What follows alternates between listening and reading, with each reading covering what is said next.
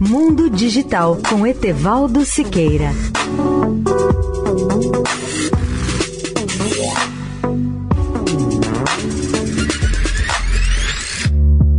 Olá, ouvintes da Eldorado.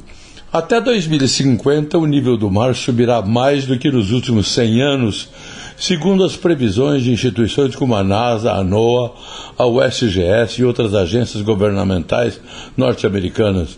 Isso significa que nos próximos 30 anos, a elevação do nível dos oceanos poderá igualar ou superar o aumento total ocorrido no último século.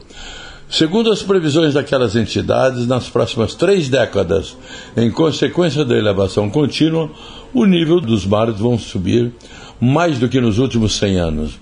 E um relatório intitulado Cenários Globais e Regionais de Elevação do Nível do Mar para os Estados Unidos, publicado em 15 de fevereiro, conclui que até 2050 o nível do mar ao longo da costa dos Estados Unidos aumentará entre 25 e 30 centímetros.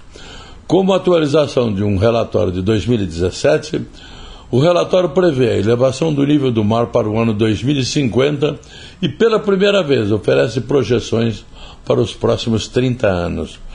Segundo o administrador da NASA, Bill Nelson, esses relatórios confirmam as conclusões de estudos anteriores e reitera também o que sabemos há muito tempo.